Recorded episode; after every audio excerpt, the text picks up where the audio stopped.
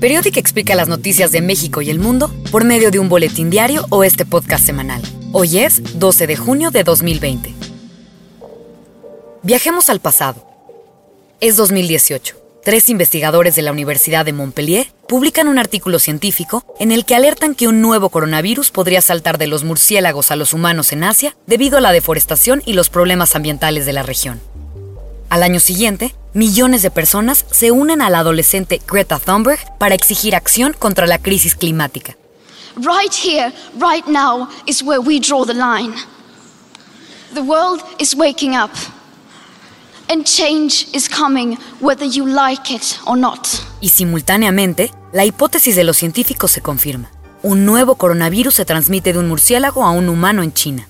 Este simple hecho desatará la pandemia de COVID-19 y una crisis económica global en 2020. Científicos alrededor del mundo han advertido que actividades como la deforestación o el desarrollo de la agricultura en el hábitat de la vida silvestre está forzando a los animales a estar más cerca de los humanos, lo que permite que nuevas infecciones surjan. De hecho, tres de cada cuatro enfermedades nuevas que infectan humanos se originan en animales, según los Centros para el Control y la Prevención de Enfermedades en Estados Unidos. La actividad humana es lo que multiplica los riesgos de contagio. A pesar de esto, en México, la Comisión Nacional de Áreas Naturales Protegidas vive uno de sus momentos más difíciles. A finales de abril de 2020, el Gobierno de México publicó un decreto de austeridad para enfrentar la crisis económica. Este decreto indica que el presupuesto del gasto operativo de las dependencias federales se reducirá en 75%, salvo en algunas excepciones. Una de las dependencias que sufrirán este recorte es la CONANP, que trabaja en la conservación de 182 áreas naturales del país, desde el Nevado de Toluca hasta las reservas de la mariposa monarca, pasando por los arrecifes de Cozumel.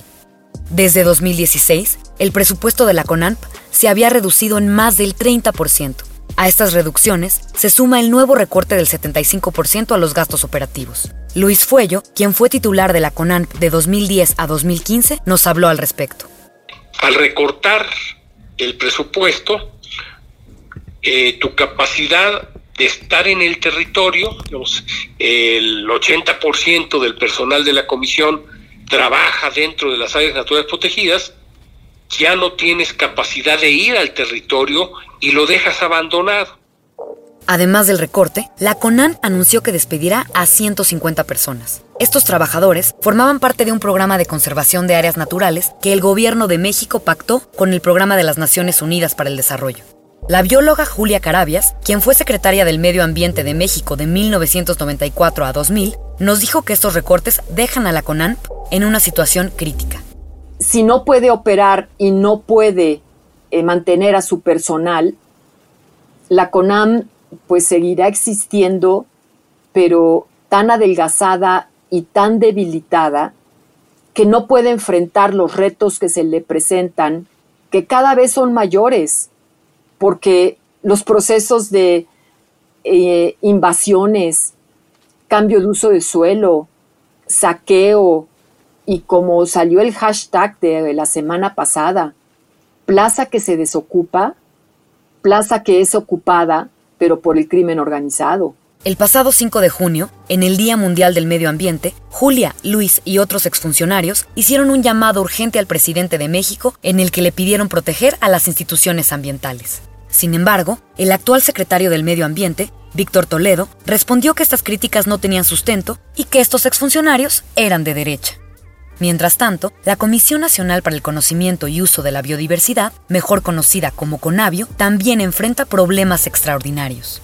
En lo que va del año, la CONABIO ha tenido apenas 10 millones de pesos para operar, que si no hay una inyección inmediata de los recursos programados, la CONABIO va a tener que reducirse sustantivamente sin poder seguir siendo la institución que es. Según los expertos, estos recortes podrían acelerar la extinción de varias especies. Además, impactarán en el cumplimiento de varios acuerdos internacionales que México ha firmado, como, por ejemplo, la Agenda 2030 de la ONU para el Desarrollo Sostenible. Dentro de la Agenda 2030 y los Objetivos del Desarrollo Sostenible, que además los 17 objetivos están entrelazados entre sí, Eh, los recortes presupuestales, por supuesto que pueden estar pegando a varios de ellos. Algunos de estos objetivos están relacionados con el cambio climático el cuidado de los océanos y los ecosistemas terrestres, el agua y la energía. Además, Luis asegura que esto impactará de manera colateral los objetivos de igualdad de género, salud, educación y alimentación. Los recortes también dificultarán el cumplimiento de los acuerdos de París de la ONU, que buscan reducir las emisiones de gases de efecto invernadero. Bueno, es que hay un conjunto de, factores que está vinculado el cambio climático con la biodiversidad, y es que eh, la tercera parte de las emisiones de gases de efecto invernadero están siendo provocadas por el cambio de uso de suelo y por las actividades agrícolas.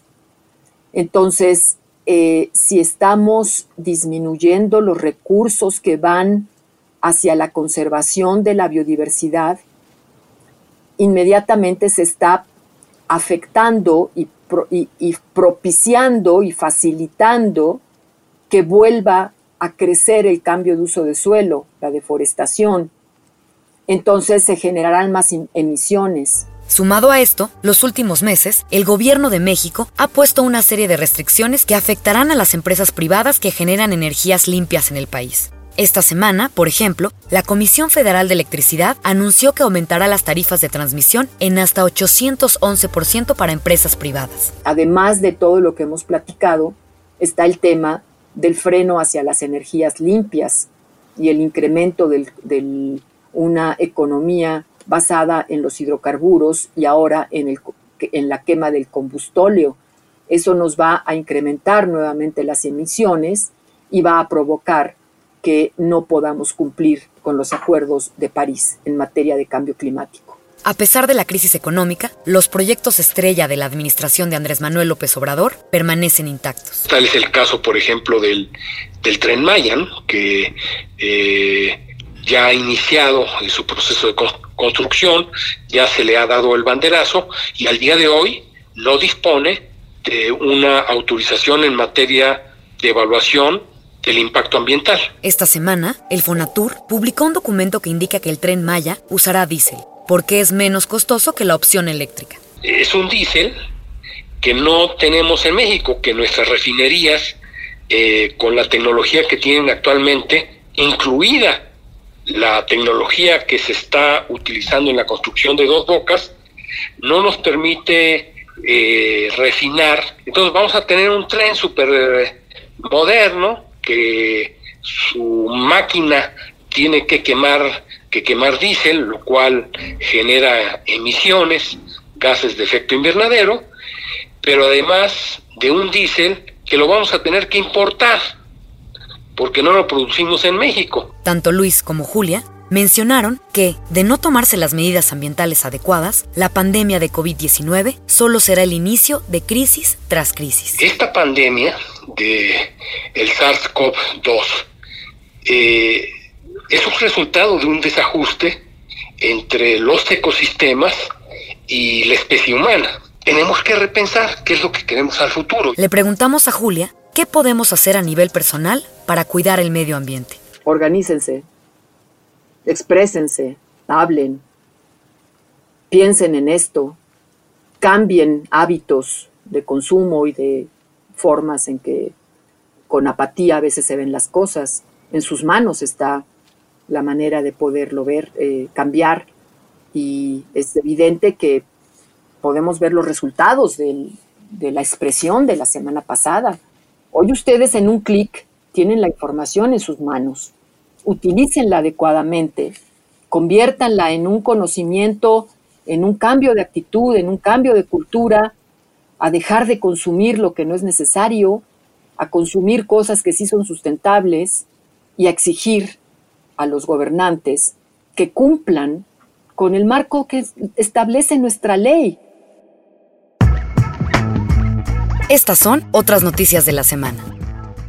La exastronauta estadounidense Kathy Sullivan se convirtió en la primera persona del mundo en haber visitado tanto el espacio como el punto más profundo del océano. Solo ocho personas en la historia han logrado llegar al Challenger Deep, que está a casi 11.000 metros de profundidad en el Océano Pacífico.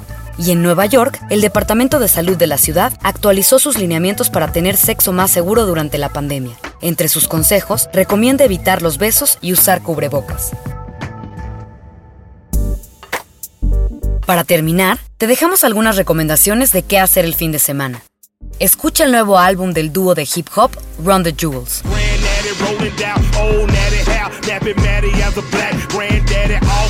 Y mira la nueva película de Spike Lee, The Five Bloods, que se estrenó hoy en Netflix, y se trata de cuatro veteranos afroamericanos que lucharon en la guerra de Vietnam y regresan al sudeste asiático años después de vacaciones. La película anterior de Spike Lee, Black Landsman, ganó el Grand Prix en el Festival de Cannes en 2018 y fue nominada a seis premios Oscar. Si te gustó este podcast, échale un ojo a nuestro boletín, en el que explicamos las noticias todos los días. Suscríbete en periodic.mx. Yo soy Begoña Irazábal. Beatriz Vernon hizo el guion y las entrevistas de hoy. Lucas Vernon es nuestro productor asociado. Daniel Díaz realizó la edición de sonido. Hasta el próximo viernes.